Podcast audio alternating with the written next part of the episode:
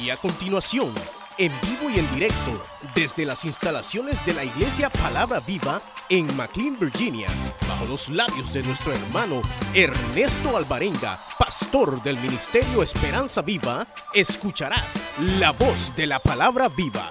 Y esta mañana hemos leído una porción que quizás de hecho la mayoría conocemos. Una historia bastante eh, particular, muy, muy conocida. Y a partir de ella quisiera eh, señalar eh, un pensamiento que me llama la atención precisamente en cuanto a la actitud de este, de este hombre llamado, llamado Saqueo, ya que la Biblia señala que era una persona que en alguna manera se consideraría eh, importante para su época. Era un hombre que era rico, dice la Biblia, pero además que ser rico era un hombre publicano, decir que trabajaba para, para el, gobierno de su época.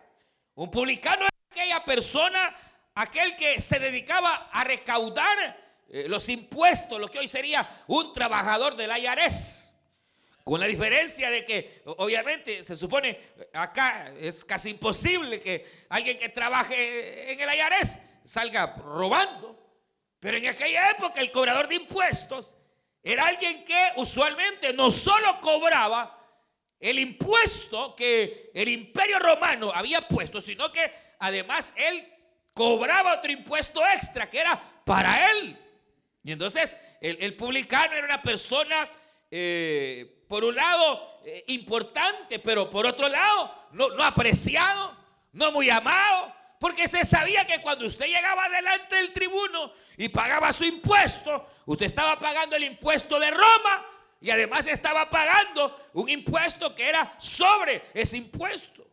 Pero este todavía, hermanos, era más allá porque era jefe de los publicanos. En otras palabras, además de sentarse al tribuno para cobrar un impuesto en el cual se pagaba Roma, cobraba su impuesto, ve acá, pero además le cobraba un impuesto a cada publicano. Era así como tipo el capo. Sí, era, era alguien, hermano, que además de percibir lo de él, cada publicano que estaba bajo su cargo era obligado a pagar otro impuesto a él. Entonces e, era, era, era e, hermano, así como un narco. Era, era una especie de, de, una persona que eh, eh, vivía eh, del pueblo y vivía, hermanos, pero de manera no, no bien vida, sino mala vida. Y resulta que algo ocurre en su vida y esto es obviamente muestra de la gran misericordia de Dios para con el ser humano. Porque él comienza a tener un despertar espiritual. Él comienza a experimentar una necesidad en su vida espiritual que obviamente eh, lo lleva precisamente a indagar con respecto a Jesús. Él había oído hablar de Jesús, había oído hablar del Señor, había oído hablar de Cristo que Cristo eh, eh, predicaba la vida eterna, predicaba la salvación, que Cristo predicaba, hermanos, buenas nuevas. Pero además, él había oído hablar de que este Jesús que predicaba las buenas nuevas recibía a gente como los publicanos, recibía a gente pecadora. Él había, oído hablar que muchas que antes habían sido y ejercido la prostitución, ahora eran seguidoras de ese Cristo. Que muchos como Mateo, que un día había sido hermanos publicanos, igual que él, ahora era hermanos un predicador del Evangelio de Jesucristo. Había escuchado él que el Señor en alguna manera aceptaba a, personas que en aquella época eran despreciables. Si, sí, sí, el mismo texto lo señala. Al final mucha gente está diciendo, y este eh, recibe a pecadores, este recibe a gente mala, a gente despreciable. Pues si para esto vino el Hijo de Dios, dice la Escritura, para buscar y salvar lo que se había perdido. Ahora, hermano, obviamente aquí se ve un despertar espiritual en la vida de Saqueo. Uno puede decir, no, era rico, ¿qué necesidad tenía? Hermano, tenía gran necesidad, porque las riquezas no llenan las necesidades del alma, no la llenan, ¿no? Probablemente no solo era rico, aunque no dice la Biblia, probablemente era eh, un vicioso, porque por lo general las riquezas llevan, hermanos, a los vicios. Eh, eh, por lo general, el poseer dinero lo lleva uno hacia otros, otros vicios. Si muchos hermanos no, no entre la iglesia no pecan, porque no hay oportunidad, porque Dios es bueno y misericordioso, hermano. Ah, pero si hubiera, a saber, sí. Por eso eh, eh, uno de los más grandes teólogos del siglo pasado, decía que los ricos tienden a pecar más que los pobres. Porque los pobres muchas veces, aunque son pecadores, se ven limitados en su pobreza hacia otros pecados que los ricos por tener pueden hacer. Pero el punto, hermanos, es que obviamente eh, pudo haber disfrutado aparentemente, entre comillas, de placeres, de vicio, pero tampoco eso llena su alma, porque algo lo despierta a querer conocer a Jesús. Y obviamente esto de querer conocer a Dios, esto de querer acercarse a la divinidad, no viene del corazón humano, porque el corazón de uno es duro, el corazón del hombre es, hermanos, endurecido para con el Señor. El corazón humano por lo general más bien tiende a rechazar al Señor y a rechazar los aspectos divinos. Más bien cuando uno comienza a tener cierta sed de Dios y a tener cierta sed de las cosas divinas, es porque el cielo está trabajando en nuestras almas, conmoviendo nuestros cimientos, hermano, para que podamos buscar al Señor. Mire. Eh, eh, eh, es Dios el que obra, es Dios el que trabaja, es Dios el que va operando ese, ese buscar precisamente en el hombre, en el ser humano, a su creador. Ahora, la cuestión es que en él comienza a ver este deseo que ya dijimos solo Dios lo puede provocar.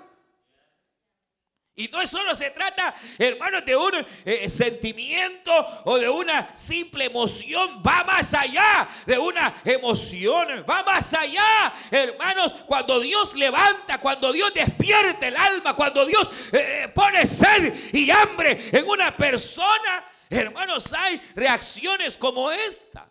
Aquí se ve, hermano, como el Señor Jesús Dice que iba de paso. Fíjese cómo dice literalmente. Y habiendo entrado Jesús en Jericó, iba de paso. Allá arriba, mire, iba de paso.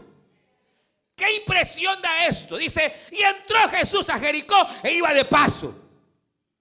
¿Qué impresión le da a usted eso? Ah, exactamente. No pensaba quedarse ahí ni a predicar, ni a hacer milagros, nada. Cuando dice la Biblia, y Jesús llegó a, ¿a qué? A la tierra de los galarenos y estuvo ahí. O, Jesús llegó a, a tal ciudad y comenzó a sanar. No, no, no. Dice, entró a Jericó, pero de paso. O sea, su intención no era quedarse ahí a predicar. Su intención no era, hermano, sanar a algún enfermo en Jericó. No. ¿Por qué? Porque Jericó era una ciudad maldita. Había una maldición en Jericó. Una maldición que Josué declaró en nombre de Dios a causa del pecado de Jericó. ¿Usted se recuerda aquella, los muros de Jericó? Aquella gran ciudad con los muros, hermanos, y que Josué va y conquistó a, a Jericó. ¿Se acuerda cuando los muros cayeron? Y el pueblo pasó, hermanos, eh, eh, eh, que en victoria sobre Jericó y poseyó Jericó para llegar a la tierra prometida. Josué declaró una palabra de maldición sobre esa ciudad y dijo que nadie la reconstruyera porque sería maldita. Hasta el día de hoy, lo que se conoció como Jericó es desierto, hermano. Es una ciudad desértica porque le cayó juicio y en las épocas del Señor a, pesar del juicio, habían intentado reconstruir Jericó. Pero Jericó se consideraba una ciudad, hermanos, donde estaba eh, eh, eh, lo más vil, donde las mismas personas que se asentaban en esa tierra padecían una serie de situaciones, porque sencillamente era una ciudad que estaba bajo maldición. Por eso, por eso el Señor va a pasar, mire, pero va a pasar de largo. No se va a quedar ahí mucho tiempo. No se va a quedar disertando. Y es increíble cómo aquí, hermanos, este hombre se levanta. Porque él era de Jericó. O por lo menos quizás ahí tenía sus tribunos, que sé. Pero la cuestión es que sabiendo que Jesús iba a pasar por Jericó, este hombre va y se levanta porque había oído hablar de Cristo. Y entonces, hermano, aprovecha este hombre la oportunidad, oiga bien, de querer conocer a Jesús, él quería conocer a Cristo, él quería saber con respecto al Señor. Y este hombre se levanta y va en pos de Cristo sabiendo que probablemente esta sería la única oportunidad en la cual podría eh, conocer al Señor. ¿Cuántos habitantes habían en Jericó? Muchos. ¿Cuántos enfermos habían? A saber, pero solo uno. Solo uno tuvo, hermanos, el, el romper Aquella, aquella maldición, probablemente la gente decía, no, si al fin y al cabo ya estamos arruinados, si al fin y al cabo esta ciudad es salada, si al fin y al cabo, pero este hombre dijo, no, aunque Jericó esté maldita y aunque Jericó esté salada, yo quiero conocer a Jesús y no me importa, sino que quiero verle. Y se va, hermano. Y entonces eh, dice, dice la escritura, mire acá, viene él y rompe un esquema en el sentido de, una barrera, podríamos llamar, que le estaba impidiendo acercarse al Señor. Viene Él y no le importa que aquella ciudad estuviera bajo decreto. Más bien Él va porque Él quiere conocer y ver quién es el Señor. Pero además dice la Biblia que cuando Él llega, dice que había una gran multitud también de personas curiosas que deseaban saber quién era Jesús, querían saber quién era el Señor. Y entonces él, al ver la multitud, y de remate era pequeño. La Biblia dice que era, era de tamaño. Y, y, cuando dice pequeño, porque era pequeño, hermano. O sea, el promedio de estatura en aquella época normal era más o menos unos 60, 65, tal vez lo más alto es unos 70. Y cuando quise que era pequeño, porque era bien pequeño. Pero bandido. Lo tremendo, hermanos, es que, qué tremendo, porque a pesar que hay multitud, a pesar de que hay gente, él, no puede ver a causa de la multitud. Entonces viene y hace algo que obviamente es como una locura. Dice que había un palo de sicómoro. Hermanos, y él se sube al palo para, para poder ver a Cristo, ver al Señor, ver cómo era, ver si era cierto lo que de él se decía. Pero ¿qué implica? Mire, uno ve una serie de estorbos y de barreras que este hombre tuvo que quitar de en medio para poder seguir hacia Jesús y que de alguna manera a veces son limitantes que tarde o temprano pretenden frenar la vida de las personas. Por ejemplo, cuando se habla de la ciudad, pudiera representar el hecho de que cuántas personas dicen, no, a mí el Evangelio me gusta, pero mire, es que a mí me criaron en la iglesia católica. A mí me criaron en tal religión. A mí me criaron y, en esta religión me, quedo. Pero quieren saber del Señor, quieren conocer de Cristo, pero se ponen a pensar y dicen, no, ¿qué va a decir la gente? Y esa es otro, otra situación. ¿Cuánto creyente a veces, hermanos, si ya creyente, nos vamos limitando por lo que la gente dice o por lo que la gente no dice?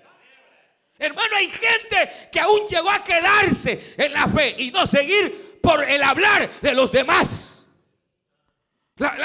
¿Qué implica las multitudes? Implica la muchedumbre, implica la gente, hermano, que tarde temprano comienza a murmurar, empiezan a hablar, empiezan a decir, y, no, me, no me a mentir, probablemente de usted, más de alguien dijo, esa ahorita le ha agarrado la locura, ya va a saber, después va a andar peor. Si, la gente así es, a este, a saber de qué le han dado, ya va a saber, eh, le ha agarrado la locura, pero ya va a saber, ya en unos días le va a pasar.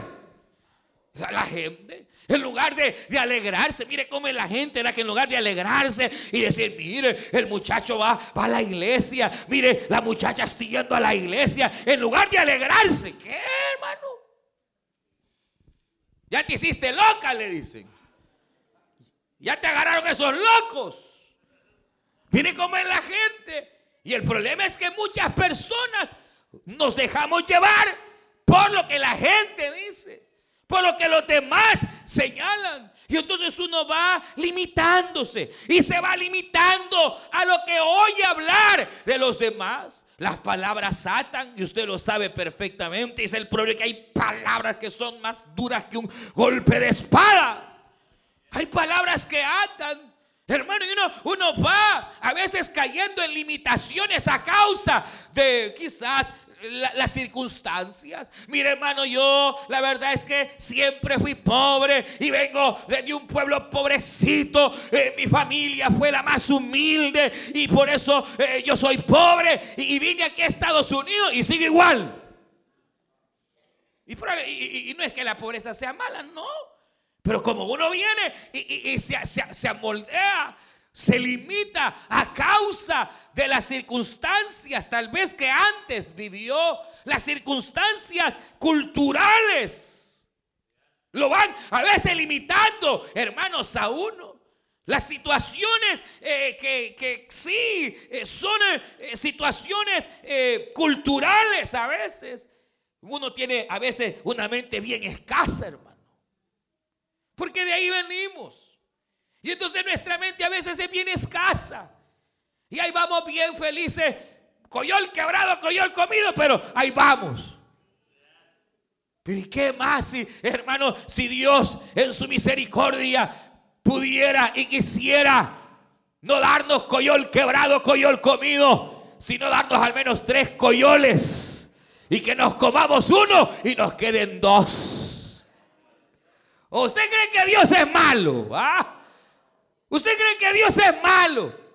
Y que a Dios le, le encanta ver a sus hijos en, la miseria, en las limitaciones de la vida. No, Dios es bueno y para siempre es su misericordia.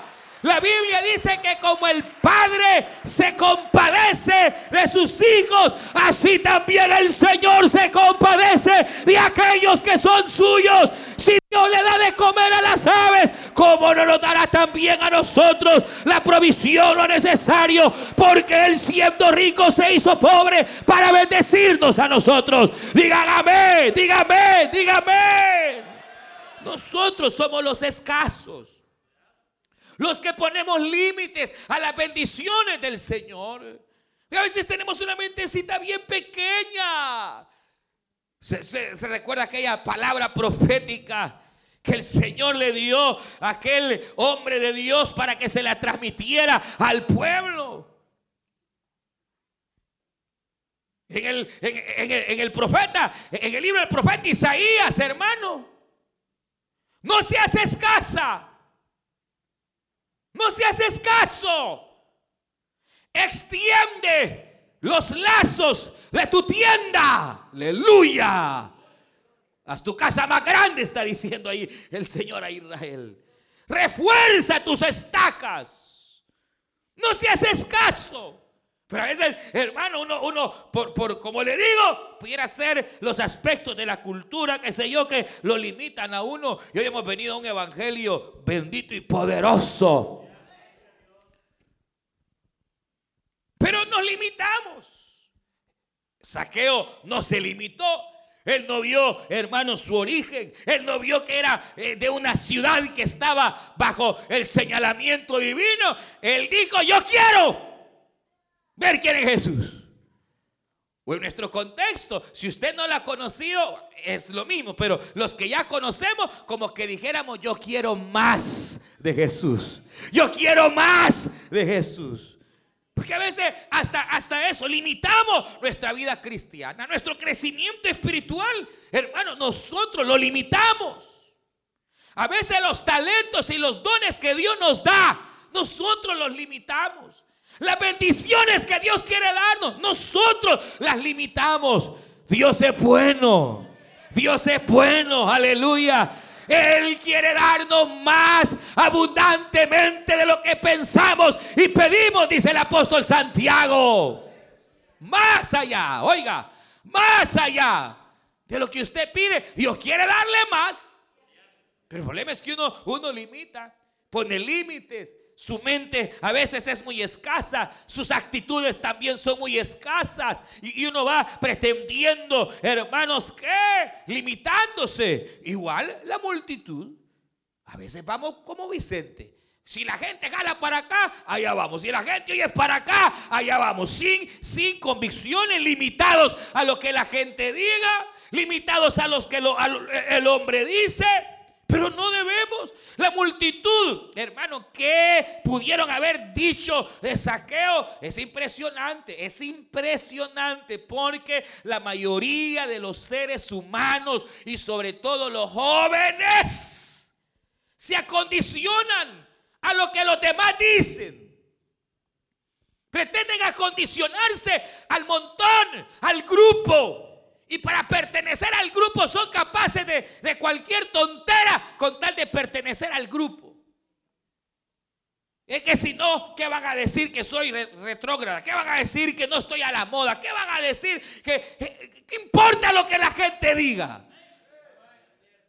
Saqueo era rico, era publicano, era jefe de los publicanos. Hermanos, imagina qué cuadro viéndolos subiendo como que era mico, como que era mono al palo. ¿Usted cree que la gente no se burló? ¿Usted cree que los niños decían, mire qué le pasa? Y la gente burlándose, mire dónde está. Pero a Saqueo no le importaron las burlas de los hombres, ni la burla de los niños, ni la burla de sus compañeros. Él quería conocer a Jesús, él quería a Jesús, él quería el favor de Dios, él quería el favor del cielo, él quería el favor del Señor. Ah, pero ah, ah, hay gente que hasta la Biblia le da vergüenza andar. Le da vergüenza decir que es evangélico. Le da pena decir que es cristiana en el trabajo. Nadie sabe. Trabaja de la secreta. Nadie sabe que es cristiano. Le da vergüenza. Porque se acondiciona a lo que va a decir la abuelita. Mire, yo me gusta el evangelio, pero es que el día que yo acepte mi abuelita, ¿qué es su abuelita? Es que mire, el día que yo reciba a Cristo, eh, mi mujer, ¿qué es su mujer? No podemos acondicionar nuestra vida a lo que los demás dicen, hermano. No se puede. Porque si usted se acondiciona a, lo que la gente dice, hoy va a andar con el pelo largo, mañana con el pelo corto, hoy con un arito aquí, otro con otro arito acá, eh, hoy va a aparecer a saber, mañana a saber qué cosa. Porque ahí va uno limitándose a, a, lo que la gente establece, a lo que el mundo dice, a lo que la multitud señala. Es más, probablemente haya quien esté quizás acondicionado a las palabras que desde niño escuchó que le dijeron que era una bruta y ya se lo creyó. Y usted no es eso, hermana. Le dijeron que era un sonso y usted se lo creyó. Le dijeron que era un inútil, pero usted no es un inútil. Usted tiene manos y tiene pies y tiene cerebro y tiene salud y puede trabajar y puede salir adelante en el nombre del Señor. Pero uno, uno a veces es lo que recibe. Es lo que recibe a veces. Sos un inútil, no servís para nada. Eso es una aquí, sos una allá. Y uno puede llegar a condicionarse a eso, hermano, y a, creer que no se va a poder, y a creer que, hermano, no se va a poder. Momento, momento. No, no nos limitemos ni a nuestras cuestiones culturales. No nos limitemos por lo que la gente pueda decir o no decir no, porque con la gente nunca usted va a quedar bien. Nunca se queda bien con la gente. Jamás. Usted bien sabe, ya eh, eh, les hemos contado esa, esa anécdota muy bonita de aquel anciano que venía con su nieto y traían un burro y entraron a una ciudad y la gente empezó a hablar, ve qué anciano más tonto. Ahí va con el cipotillo caminando con el teniendo el burro para montarlo. Ese anciano sí que ya para nada. Salieron de la ciudad y entonces le dice el viejito, mira, está, tremendo. A la siguiente ciudad que lleguemos, me voy a encaramar al burro para que la gente no hable y vos me jalás. Y se encarama al burro. Y empieza la gente, mire qué anciano más fregado ese. Semejante viejo montado en el burro, el pobre cipotillo jalando el burro. Y la gente murmuraba. se bajó, no, no, no al siguiente pueblo, mira, le dijo, hagamos una cosa, mejor te montamos pues en el burrito, hijito, y yo te voy a jalar para que la gente no hable, pues, porque de todas maneras, eh, qué feo que la gente hable. Y van entrando al siguiente pueblo, miren qué anciano más tonto. Al cipotillo va montado y el pobre viejito va jalando. No, dijo él. Porque la gente siempre va a hablar, hermano para bien o para mal, siempre la gente va a hablar. Por eso nuestros oídos no deben estar en, un sentido de lo que eh, buscar el favor de los hombres. Dijo Pablo, si yo buscara el favor de los hombres, estaría perdido, arruinado. Mas yo busco el favor de Dios antes que el favor de los hombres, porque buscando el favor de Dios a más de alguno le voy a caer mal, dijo Pablo. Pero mejor es agradar a, Dios y no a los hombres. Pero el problema es que uno se va limitando a, lo que los demás dicen, limitando a, las multitudes, limitando. Y nosotros no debemos, debemos hacer una cosa, saber no lo que la gente diga o no diga, sino lo que la palabra de Dios nos dice. A Saqueo no le importó lo que la gente decía, no le importó. Él sabía que Cristo tenía palabras de vida eterna. Él sabía que Cristo recibía los publicanos y a los pecadores. Y él dijo, yo lo quiero ver. No se dejó llevar ni por las burlas de la gente, ni por las habladurías de los demás que dijeron esto y lo otro y aquí. No le importó. Lo único que Saqueo quería oír eran las palabras de Cristo. Él quería oír qué es lo que salía de la boca de Cristo. A él lo que le importaba es lo que Jesús dijera. Porque si Jesús lo aceptaba a él tal y como era, ¿Qué importaba si la mujer no lo aceptaba? ¿Qué importaba si a los hermanos no les caía bien? ¿Qué importaba si, si al fin y al cabo Jesús lo recibía? Si Jesús le decía, ven hijo mío, si Jesús le llamaba por su nombre, eso era lo que importaba. El hecho de ser pequeño representa todas las limitaciones físicas que a veces uno tiene. Limitaciones físicas, hermanos, que pueden ser eh, de, cuantas maneras, pero tampoco fue limitante. Eso jamás fue el hecho de ser eh, pequeño, lo limitó hacia lo que él anhelaba y lo que él deseaba. Se encarama al árbol, se sube, sin importar eh, las habladurías, sin importar las limitaciones que hay, porque él quería saber y conocer quién era Jesús.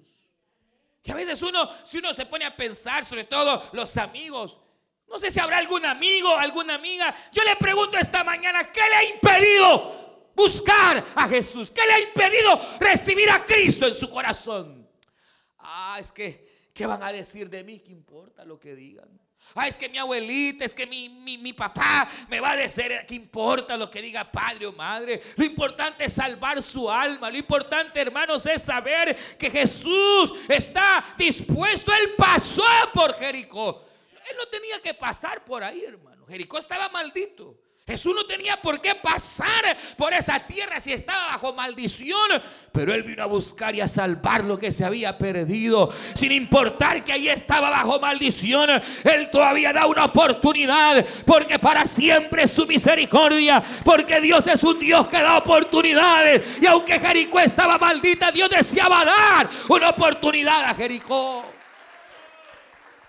Por muy feo que uno caiga, Dios es misericordioso. Y si uno se arrepiente, Dios tiene, hermanos, el dar una oportunidad. Si se fracasó, Dios puede dar una oportunidad. Y se la dio a Jericó. Pero la gente más por curiosidad se acercaba. Masaqueo sí quería en verdad saber quién era Jesús. Y cuando estaba encaramado en el árbol y los hipotes se reían y la gente se burlaba, se llevó el susto de su vida, hermano. Jesús va pasando y lo vio. ¿Se imagina qué expectativa, hermano? ¿Qué, qué nervios sentía él al ver al Señor y cómo ah, ahí, allá viene, allá viene. Y cuando va pasando el Señor, el Señor lo vuelve a ver, lo, lo no lo pasa desapercibido, hermano. Lo vuelve a ver, levanta su mirada el Señor al cielo o a la rama donde estaba encaramado y le dice, saqueo. Mire, hermano, ahí yo, yo, yo me imagino que casi se cae ese hombre, hermano. ¿Cómo sabe mi nombre? ¿Cómo es que sabe cómo me llamo? Lo que Saqueo no sabía es que cuando uno comienza a sentir inquietud por Dios es porque Dios, aleluya, ya nos tenía escogido desde antes de la fundación del mundo. Nuestro nombre Él ya sabía antes que fuésemos formados en el viento de nuestra madre. Él ya nos conocía. Bendita sea la misericordia del Señor. Te pudieron decir que tú eres un accidente. Te pudieron decir que a saber que quizás te quisieron hasta abortar, pero no te abortaron. Dios no lo permitió y te dio la vida y hoy estás en este lugar. Porque para siempre es su misericordia. Porque Él nos conoce. Y nos conoce por nombre. Aleluya. Qué increíble. Hermano, el Señor conocía el nombre de Saqueo.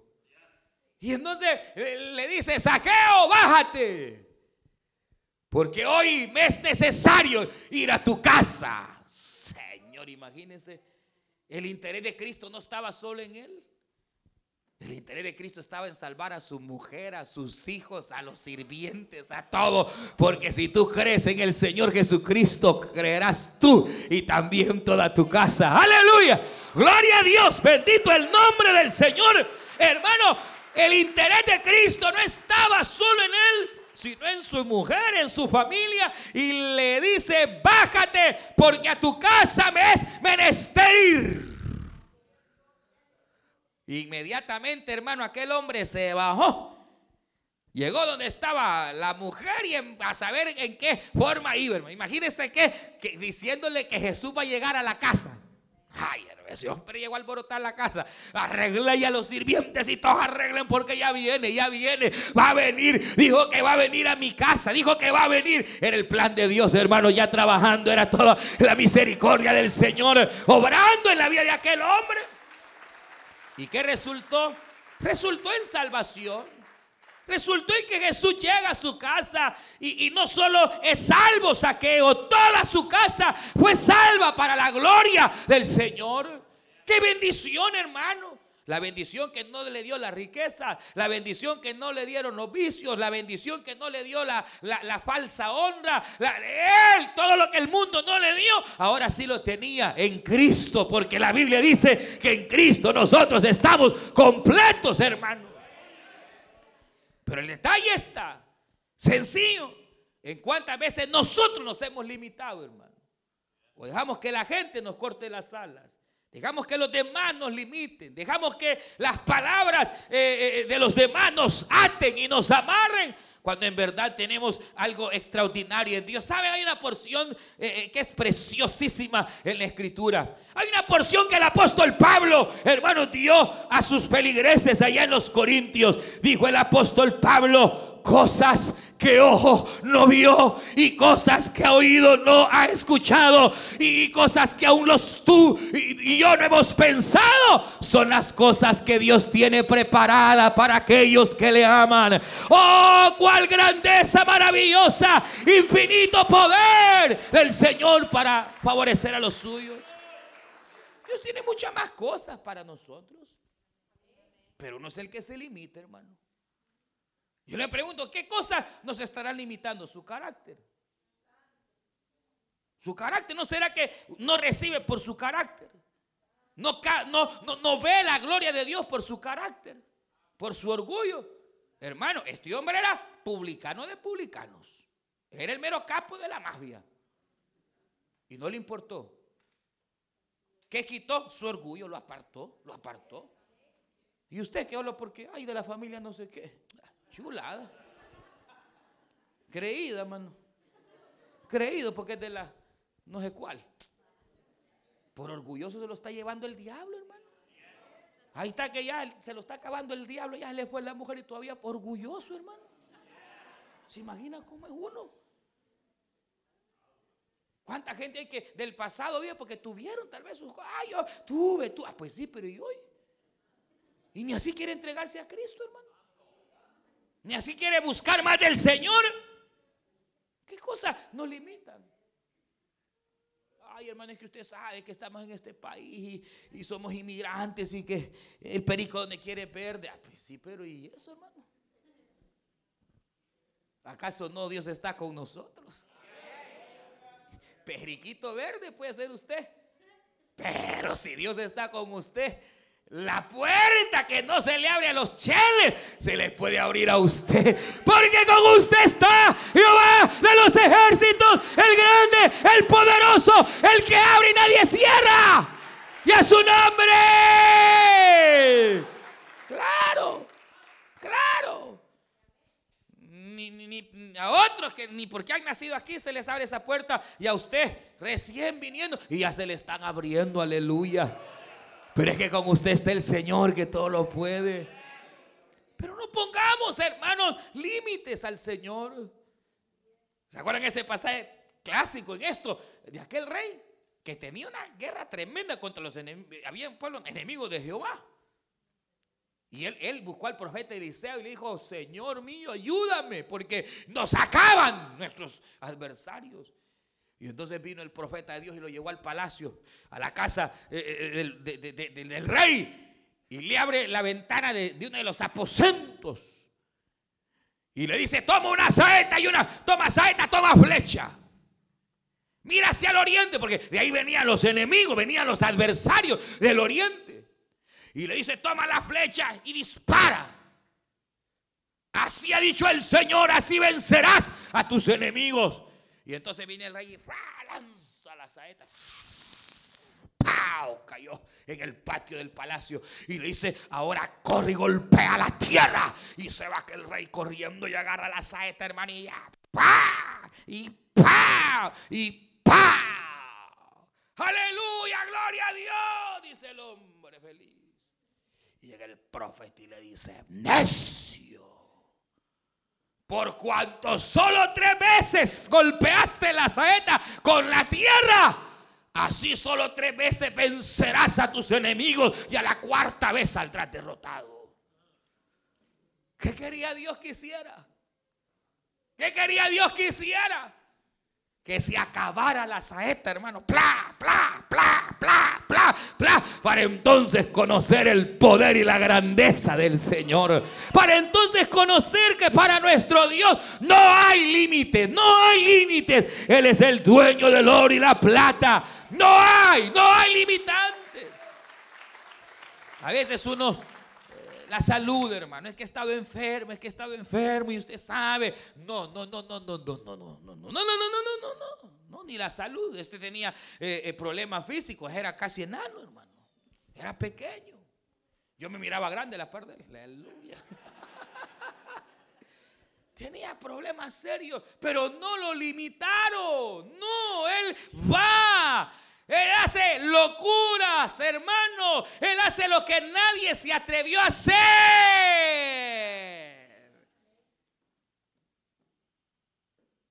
Mire que cuando uno le cree a Dios, hermano, cosas que uno jamás pensó hacer, el Señor las hace, hermano. Pero si uno limita el poder de Dios, si uno limita las gracias, si uno limita los favores de Dios, si uno limita, ahí, ahí se va a quedar. Pudiendo disfrutar de todas las grandezas, ahí se va a quedar. Saqueo no se limitó, no pensó en qué iba a decir su mujer, no pensó que los publicanos hoy lo van a rechazar y nada, él no le importaba si le iban a hablar o no, él sabía que quería Cristo, aleluya. Ella no le importaba, hermano, que iban a decir nada, nada, nada. Ni el hablar de la gente, nada, no le importaba nada de lo que dijera la gente. Él quería a Cristo. Y Dios vio eso. Y wow, lo toma. Lo convierte, hermano, lo limpia, lo transforma, lo hace un hombre totalmente nuevo. Aleluya. Y a partir de ahí, este hombre vivió una vida totalmente recta delante de Dios. Fue salvo, halló la felicidad, halló la verdadera dicha en la vida. ¿Por qué? Porque halló a Cristo. Y no puso ningún limitante, hermano. Rompió toda barrera y todo lo que le estorbaba, todo prejuicio. Porque gente que tiene prejuicios, hermano. Mire, a mí me gusta el evangelio, pero es que he visto unos testimonios de unos hermanos. ¿Y para qué anda viendo? Pues. Pruebe usted, pruebe usted. No, no deje lo que la gente le diga. Usted, usted siente que, su alma está seca, siente que no haya ni para dónde correr, siente que ya no puede con sus problemas. Y venga usted y pruebe al Señor, aleluya. Y ya va a ver. El Señor es fiel para obrar. Él es fiel, hermanos, para eh, extender su mano de misericordia y levantarnos. Aunque seamos, mire, y si no ve todos los casos, por ejemplo, David, ¿quién era David, hermano? David era un despreciado. A David no lo quería ni su padre. David, David tenía toda, toda, ¿qué? no, no, derecho no, los pretextos, diría yo. David tenía todos los pretextos para ser un hombre limitado, amargado, resentido. Pero David no. David a pesar que ni su padre lo amaba, sus hermanos lo despreciaban, lo tenían de menos. David, hermano, con su arpita, ya andaba con todos lados con su arpita. Encontró el amor de Dios. Y ese David como entendía que, que Dios lo amaba, aunque los demás lo despreciaban, él nunca se limitó.